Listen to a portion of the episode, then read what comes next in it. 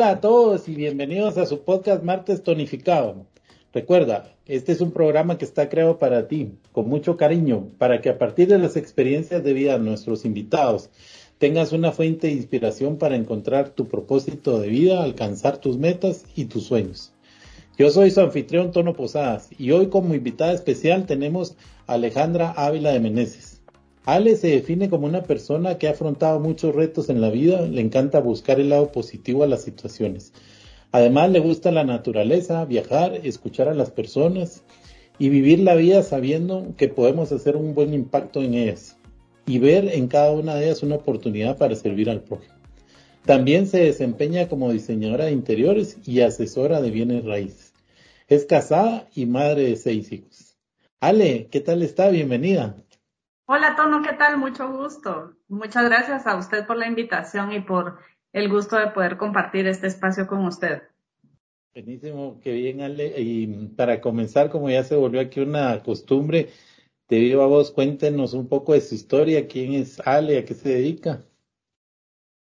Bueno, pues básicamente mi vida gira pues en torno a mi familia, ¿verdad? Es la parte más importante porque obviamente yo elegí ser mamá y me he dedicado mucho más a eso que a mi vida profesional, pero ha sido de las mejores elecciones que he tenido en mi vida porque me, eso me ha dado chance de conocer a mis hijos, estar al lado de ellos y todo. Pues estoy casada hace 20 años, tengo cinco hijos y de los cuales va desde los 18 años a los 5 años. Y nada, pues en el área profesional en algunos tiempos del día pues me dedico también a desarrollar y también pues a participar en diferentes programas en los que yo pueda servir a mi comunidad y a, Dios y a la iglesia, ¿verdad? Entonces, es por eso que coincidimos con Tono en algún punto, ¿verdad? Y cabalmente ahí, eh, eso era algo que tenía para usted, porque usted pregona mucho que podemos hacer un, un impacto positivo en las personas y seguramente es, es parte de lo que usted mm, pues tiene en su corazón y es lo que hace, ¿verdad? Claro, y sobre todo porque las personas a veces al saber de que uno es casado, que es mamá, que tengo tantos hijos, pues piensan que nuestra vida se queda limitada. Y pues a mí me gusta que las personas sepan que a pesar de ese tipo de circunstancias, pues uno puede hacer mucho desde donde quiera que esté. ¿Verdad? Y muchas personas pudieron experimentar un poco de esto a través de la pandemia, ¿verdad? Que de estar en casa, de lejos, eh, puede uno trabajar, puede uno hacer muchas cosas por las demás personas, puede uno desempeñarse en un montón de áreas y, y uno se vuelve multitasking, claro, pero no significa que, que, es un, que sea un tabú y de que uno ya no puede desarrollarse como persona, sino que todo lo contrario, ¿verdad? Desde estas circunstancias con un montón de hijos y cosas que hacer, pues se puede hacer mucho y, y podemos estar siempre pues al pendiente de las demás personas y podemos servir de muchas formas al prójimo, ¿verdad? Coméntenos, dale en ese sentido, ¿cuáles, diría usted, digamos, tienen programas o, o cuáles son las principales actividades que desarrolla en torno a esto donde usted pues comparte, digamos, todo ese conocimiento y ayuda que tiene? Pues nosotros eh, somos practicantes de la religión católica, ¿verdad? Y al ser Dios, pues la primera eh, cosa en mi vida es la, persona más importante en mi vida y lo que mueve mi día a día. Obviamente uno no se puede quedar con lo que uno sabe, con lo que uno tiene, sino que lo tiene que compartir con las demás personas. Entonces, eso me ha dado la oportunidad de poder servir en diferentes lados, ¿verdad? Entonces, eh, doy charlas a señoras, eh, doy catequesis a niños, eh, también hemos estado en programas con mi familia en donde cuidábamos niños, donde íbamos a un programa social de alimentación para adultos mayores y así hay diferentes formas. Entonces, donde ayudar hay un montón. Entonces, siempre motivo a las demás personas que, que hay que hacer el tiempo, ¿verdad? Todo basta con que querramos y nosotros pues pongamos de nuestra parte para ver en dónde podemos. Siempre se necesitan manos, siempre se necesitan y personas a dónde llegar y que podamos ayudar, siempre van a haber un montón, ¿verdad? Entonces, pues no podemos quedarnos de brazos cruzados, sino que tenemos que hacer la diferencia y creo que ese es el mejor legado que le podemos dar a nuestra familia, ¿verdad? El del amor y el servicio al prójimo. Y entonces, solo con la práctica es que, que se logra esto, ¿verdad?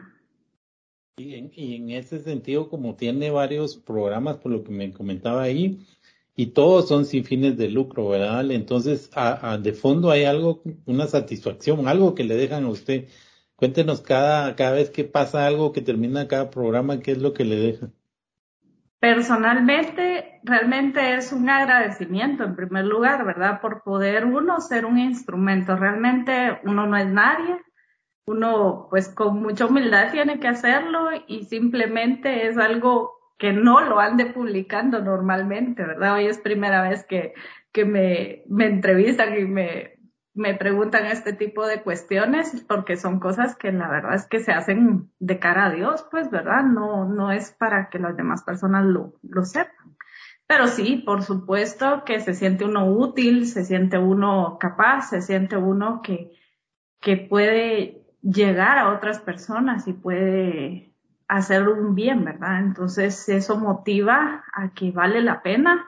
Es cansado, sí, eh, requiere compromiso, por supuesto. Toca organizar, y a veces me preguntan cómo le haces.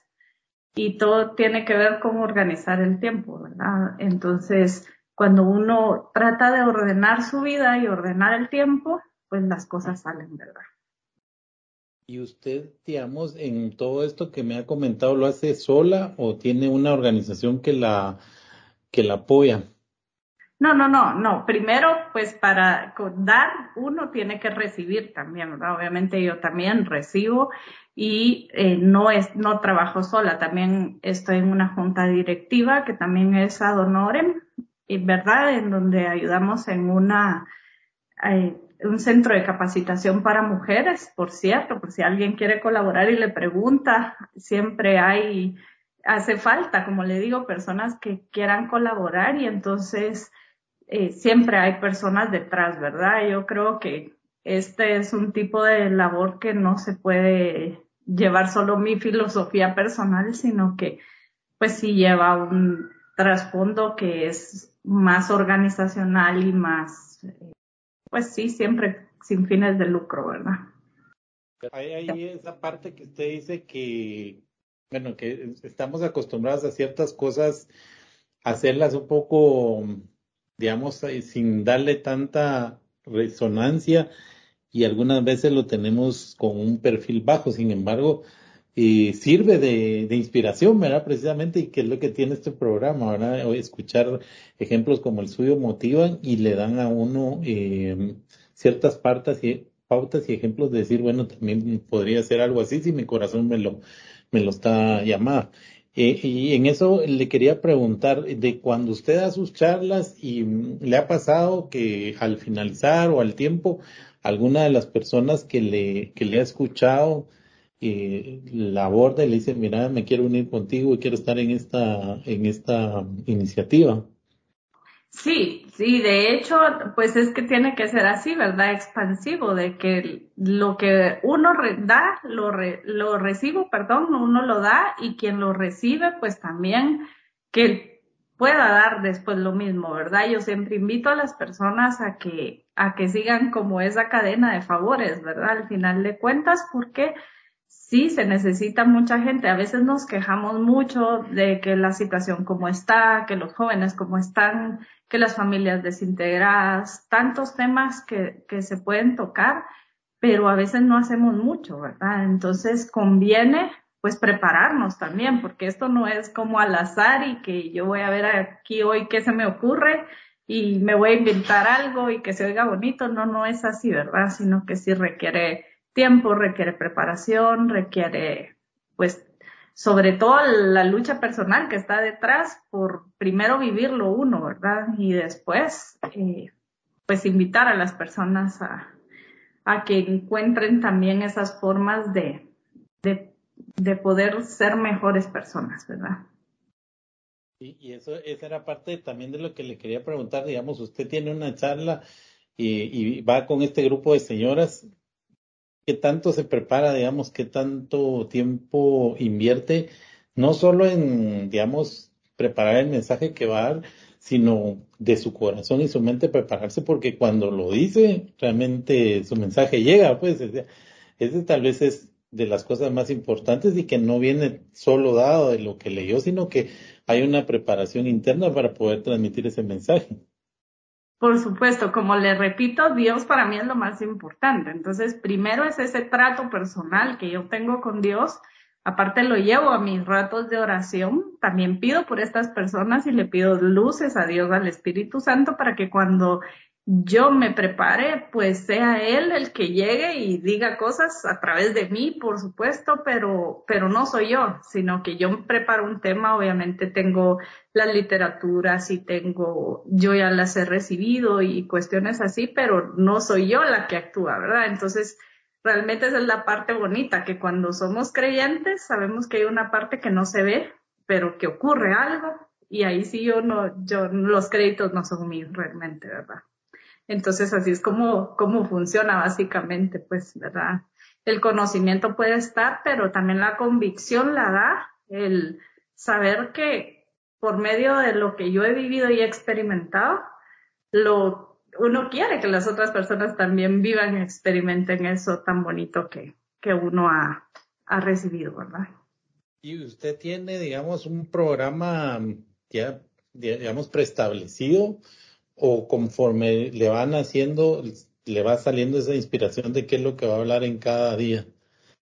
No, sí hay como, como ciertos temas preestablecidos, por supuesto, ¿verdad? Pero siempre los leo, los estudio, eh, preparo mis clases, ¿verdad? Y luego pues ya, ya las doy. Entonces es como, como todo, como cualquier materia, ¿verdad? Como que si fuera docente de la universidad o lo que fuera, que que se prepara uno para dar una clase, ¿verdad? No es como que uno llegue a pararse y bueno, a ver qué me sale hoy, ¿verdad? Entonces sería como muy poco profesional y, y pues todo lo que hacemos en la vida tiene que ser uno el trabajo bien hecho, ¿verdad? La obra bien hecha y entonces pues debe llevar ese sello, ¿verdad? De que hacer las cosas principalmente con amor y yo creo que esa es la clave para que las cosas vayan saliendo, ¿verdad? Excelente. Ale, vamos a hacer una pausa y cuando regresemos quiero que nos ayude a entender y estructurar cómo sería un plan de crecimiento personal. Perfecto. En BDO estamos convencidos de que las personas crean la energía que movilizan a las organizaciones. Nuestros servicios de consultoría en recursos humanos, apoyados con las mejores prácticas disponibles para la gestión del talento, promueven una serie de ventajas para los negocios respecto a su competencia y su mercado.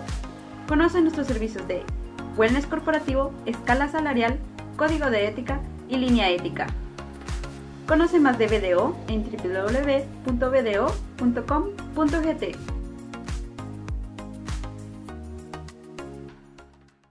Gracias, Ale. Estábamos viendo de, de, su hoja de vida y me llamó muchísimo la atención que usted habla sobre el tema de crecimiento personal.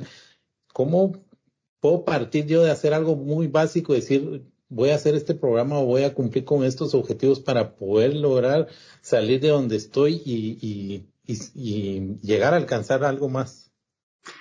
Bueno, innato creo que a mí me gusta mucho el comportamiento humano, aparte de todo, ¿verdad? Entonces creo que es una de las habilidades, podríamos decir, que posiblemente Dios me ha dado, ¿verdad? Entonces, a mí me gusta mucho prestarle atención a las personas, escucharlas y preocuparme auténticamente por ellas, ¿verdad? Entonces, cuando uno escucha a una persona, en lugar de solo oírla, uno ve más allá y presta atención a ciertos detalles que otra persona, si no le pone mucha atención, pues se le van, ¿verdad? Entonces, partiendo de ahí, pues creo que es de donde nace mi pasión por, por ver qué más puedo hacer yo, ¿verdad? Porque veo alrededor y qué hacer hay un montón. Y a veces podemos pensar muy egoístamente, bueno, eso no me compete, eso no es mi problema, es su rollo, pero no es así, ¿verdad? Es parte de, la amistad y esto, ¿verdad? Algo estructurado, pues yo no soy psicóloga, no soy pues coaching como tal, ¿verdad? Sino que realmente yo lo hago, pues porque me gusta, porque me, me crea una satisfacción personal el saber que yo puedo impactar otra vida, que yo puedo ayudar. Y creo que nace a partir de la amistad, ¿verdad? Porque realmente ha sido como con amigas y nace de esa confianza, de las confidencias y todo, y de la necesidad que uno ve en las demás personas, ¿verdad? Entonces, yo le diría que creo que debe haber, ¿verdad? Como yo le comentaba por, por aparte, que debe de haber como una escala de valores y una escala de, de prioridades en nuestra vida, ¿verdad? Y cuando tenemos claro cuál es ese orden en nuestra vida, las cosas como que van encajando mejor. Porque si solo vamos como viviendo la vida así como que, ay, lo que vaya saliendo, pues posiblemente la vida nos lleve como un barco sin rumbo, ¿verdad? En cambio, si tenemos claro y establecido nuestras escalas de valores y qué es lo que queremos como persona y qué cosas podemos mejorar, nos ayuda primero a conocernos, ¿verdad? Y conocernos es conocer nuestros defectos, conocer nuestras virtudes, potenciar nuestras capacidades para poder crecer a partir de ahí, ¿verdad? Uno crece a partir de reconocer sus debilidades, reconocer los errores y, de como los puntos de mejora, ¿verdad? Y todos somos mejorables, todos somos perfectibles, nadie es perfecto. Y entonces como que partiendo de esa realidad que es de todos, nos ayuda como a, a saber que siempre podemos hacer algo, ¿verdad? Entonces, eso ya es como una visión personal, ¿verdad? O sea, a mí me ayuda como tener claro que primero es Dios, mi familia, después el trabajo y lo demás, ¿verdad? Entonces, si, si yo altero esos, esas, esa escala de, mis prioridades, las cosas a veces no salen como soy, ¿verdad? Porque si uno, por ejemplo, le da más tiempo al trabajo, descuida a la familia. Si uno le da demasiado a la diversión, pues posiblemente deje a Dios de último, ¿verdad? Y así la vida necesita un orden como todo, ¿verdad? Hay algo que me llama la atención ahí de lo que usted dice, porque, y, solo quisiera que me lo aclarara para estar en, en, después en la siguiente pregunta. Cuando usted habla de ese orden de prioridades y habla de la familia, usted está inmersa. Por supuesto. Sí, claro, primero tiene uno que quererse uno y estar uno bien con uno mismo, claro, primero viene ese como bienestar personal, ¿verdad? Como yo le digo, eh, primero uno vivirlo, primero uno tiene sus luchas, claro, pero para poder uno dar algo, como dicen, ¿verdad? Nadie puede dar lo que no tiene, entonces primero es buscar yo esa estabilidad y luego busco la estabilidad, obviamente, de mi familia y todo lo demás, ¿verdad? Excelente, sí, cabalmente, porque hemos hablado mucho sobre el tema de que uno tiene que estar bien y, ya ahí me lo, me lo aclaró. Y la otra situación, hemos hablado mucho también en este programa porque los mismos em, invitados nos lo han tocado, es este tema de los valores, ¿verdad? Y cómo lo viven, muchos nos han dicho cuáles son sus valores principales y, cómo eso los ha llevado al éxito, digamos. Pero eh, también hemos oído de queja de carencia de valores. Eh, entonces, si nosotros quisiéramos aconsejarle a nuestra audiencia hoy, decirle, por lo menos debemos de estar en este contenido de valores mínimos, digamos, ¿cuáles les podríamos mencionar? Bueno, los valores y virtudes, ¿verdad? Que una virtud es un hábito operativo bueno, o sea que necesitamos ejercitarlo, así como necesitamos ejercitarnos para correr 21K, pues necesitamos también ejercitar esa otra parte, ¿verdad? Entonces, pues los primeros y los fundamentales eh, valores, pues son las virtudes, yo me, por las que conozco, ¿verdad? La fe, la esperanza y la caridad, que son básicas, y de ahí nacen las demás. Y están otras que son la prudencia, la justicia, la fortaleza y la templanza, que son como las bases de un edificio, por así decirlo, como los cimientos del cual vienen el resto de, virtudes, ¿verdad? La afabilidad, la paciencia, la fortaleza, la templanza, y vienen un montón de virtudes, ¿verdad? Pero realmente yo creo que sí debemos educar en esos temas, porque como hay un desconocimiento y ahora hay mucha relatividad moral, entonces todo el mundo dice, ah, bueno, entonces si no me afecta a mí, que haga lo que quiera, ¿verdad? Que haga lo que se le da la gana. Y por ese pensamiento tan laxo es que ahora vemos una sociedad con muchos problemas, ¿verdad? Y vemos mucha carencia desde amor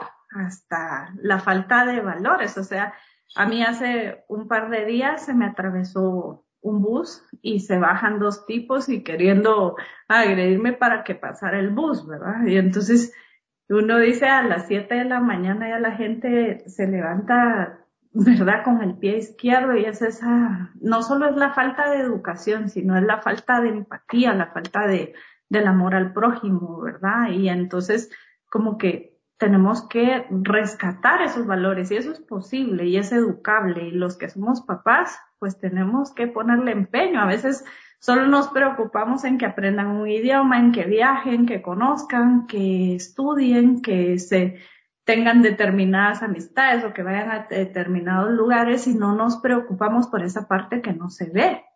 Entonces, todos podemos hacer algo y tenemos en nuestras manos la, posibilidad al tener hijos, la posibilidad de dejar una huella en este mundo, ¿verdad? Porque a veces solo, como le repito, nos quejamos, pero no hacemos mucho y se puede hacer bastante desde nuestro metro cuadrado, desde nuestra familia, desde nuestro hogar, ¿verdad? Entonces, si, si hay que aprender primero, como le digo, es un hábito operativo bueno, una virtud, y un vicio, pues es lo contrario a la virtud, ¿verdad? Entonces, obviamente, quitarnos ciertos vicios es mal. Uno a veces piensa, es que vicio solo es tomar, fumar y esto, no, sino que, por ejemplo, alguien diligente, lo contrario es la pereza, ¿verdad?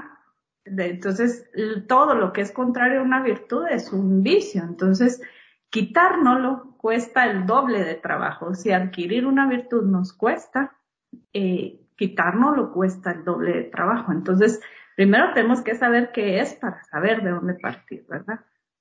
Y eso tiene mucho que ver con lo que mencionaba de primero conocernos y, y trabajar en las debilidades, en los errores, en las fortalezas, etcétera. E, es parte de lo que usted decía. Hay algo que me llama la atención en, todo lo que mencionaba y es eh, el tema del amor. Y, y, se pregona mucho, digamos, como principio universal que tenemos que dar amor y amor al prójimo. Pero tal vez eso es como, como la tarea más difícil, sobre todo si no está en mi entorno cercano, en mi familia, digamos, ¿verdad? Ya cuando estamos hablando de gente como el, los de los buses, digamos, o el ejemplo que usted ponía, o en el trabajo, en situación, o el cliente que llega a la tienda, etcétera. ¿Cómo podemos hacer para mm, comenzar a cimentar eh, ese amor en nosotros, que salga de nuestro corazón para comenzar a tener amor por el prójimo? Si eso es, digamos, una debilidad, una falencia en nuestra vida, ¿cómo podemos comenzar a dar esos primeros pasos? Primero considerar a las otras como personas, eso, como tratarlos como personas. Una persona que detrás de sus malas actitudes y todo es alguien con una historia, es alguien con problemas, es alguien con defectos, es alguien con necesidades como uno, ¿verdad? Entonces, al, por eso se llama prójimo, que significa el próximo, ¿verdad? Entonces, saber que en la persona que se nos atraviesa podemos marcar una diferencia. No es lo mismo que yo entre en una garita y entre con exigencias y gritándole al policía para que se apure a que yo pase y salude, ¿verdad? Y tratar a las otras personas con dignidad, ¿verdad? Sabiendo que ahí, con ese, en ese día a día, como lo que le dije al principio, de que desde donde uno está, uno no necesita encontrar momentos ideales preparados para vivir eso, sino que ahí, en esas circunstancias del día a día, es donde uno tiene oportunidad con el que recoge la basura, con quien se le atraviesa en el elevador, con la señorita del supermercado que no se apura, con el que dejó la carreta atravesada en el parqueo. No sé, son muchas formas con las que podemos, con los clientes difíciles, con la pareja, con la misma familia, ¿verdad? Entonces, primero, pues tiene que ser así, ¿verdad? Primero con los más cercanos y luego, obviamente, no va a ser una relación así estrecha y de amor así profundo, pero sí tratar a las personas con dignidad, ¿verdad? Eso es para que lo vayamos promoviendo y tal vez es una de las tareas más difíciles.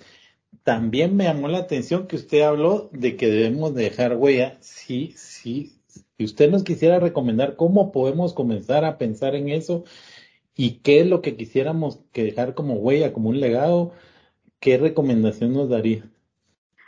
Bueno, yo creo que eso depende, eso es como una visión muy personal, ¿verdad? Para algunos dejar huella es escalar no sé cuántas montañas en el mundo, para otros, yo creo que con cada persona que pase en nuestra vida y que se sienta bien al irse de nuestro lado y que dejemos algo positivo en esa persona, hemos logrado bastante. No todos son reconocimientos en la vida, no todos son medallas, trofeos y que salgamos en la televisión, ¿verdad? Sino que en esa vida oculta, en esa vida normal, podemos pasar haciendo mucho. Uno no sabe si por algo que habló con alguien eh, le puede cambiar la vida. Un día yo estaba hablando con una amiga de la infancia del colegio y ese día yo me preocupé porque leí algo que ella posteó y luego al pasar los días ella se había enfermado y estuve pendiente de ella. Y me dijo, tú no sabes, pero ese día yo estaba a punto de tomarme unas pastillas. Y tú me escribiste y te preocupaste por mí. Yo ese día de verdad ya lloraba porque yo no sabía, o sea, simplemente, auténticamente me preocupé por ella. Y me dijo, yo estaba desesperada y estaba en un punto de mi vida que en ese momento me iba a tomar un frasco de pastillas. Y tú me hablaste y, y no, y ya no lo hice. Y eso a mí me marcó mucho. Yo dije, no puedo ser indiferente ante las cosas, no puedo ser indiferente con las personas porque uno no sabe si esa llamada, si ese, mira, estás bien, necesitas algo, puede cambiarle la vida a alguien como en ese momento que ni yo misma sabía que, que ella estaba a punto de tomar una decisión fatalista en su vida, ¿verdad? Entonces, pues yo diría que que percibir más a las otras personas. A veces estamos ocupados con el día a día y pensamos que todos tenemos tanto que hacer que no tenemos tiempo y que eso lo hagan las personas que no tienen nada que hacer. Y yo le puedo asegurar que, que uno con tantos hijos, trabajo y muchas cosas tiene mucho que hacer, pero siempre hay tiempo para, para poder hacer el bien, ¿verdad? Excelente. Ale, ha sido todo un placer, pero no quisiera irme sin que hagamos un cierre con algo que le nazca de su corazón y un mensaje que nos quiera dejar especial de algo que no haya tocado. Bueno, pues yo creo que la vida es muy linda. La vida y el mundo ahora nos pone de que todo está mal, que todo es pesimismo, pero no, debemos de vivir con esperanza, con alegría, podemos impactar donde nos tocó vivir. Nos tocó Guatemala, sí, es un país donde hay peligros, donde hay un montón de cosas, pero donde nuestra riqueza a veces somos, lo más importante somos las personas, ¿verdad? Y donde podemos hacer mucho para que sea un lugar diferente y donde quiera que estemos, pues siempre podemos impactar el mundo positivamente. No necesitamos hacer cosas, como les repito, monumentales y cosas que queden plasmadas en un récord Guinness o qué sé yo, para poder hacer mucho bien, ¿verdad? Y para poder dejar nuestra huella personal plasmada, ¿verdad? Entonces, pues hacer felices y hacer mucho bien en donde quiera que estemos. Muchísimas gracias por eso, Ale. Ha sido toda una cátedra ahí de, de valores, de, de positivismo el que nos está inyectando hoy, así que les va a gustar mucho a todos nuestros oyentes. Le agradezco mucho y... No, de nuevo. Ha sido un gusto. Gracias. Adiós. Adiós.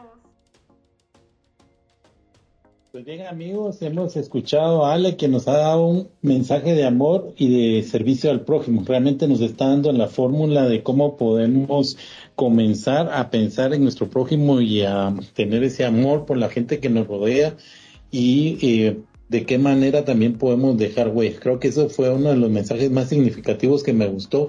¿Cómo podemos hacer para dejar huella? Haciendo algo sencillo, simple, no tenemos que pensar en grandes cosas, pero con solo hacerlas con bien nos pueden llevar a una satisfacción personal. Y me encantó también esa escala que nos eh, ofrece para que podamos eh, plasmar en nuestras vidas partiendo de, de la fe y la creencia del amor en Dios, el amor sobre la familia y la responsabilidad en nuestro trabajo como escala de valores y después lo demás, incluyéndose eh, dentro de esa prioridad familiar, sabiendo que nadie puede dar lo que no tiene. Ese mensaje creo que nos llega y viene a ser eh, complemento de muchos que hemos recibido en anteriores eh, programas.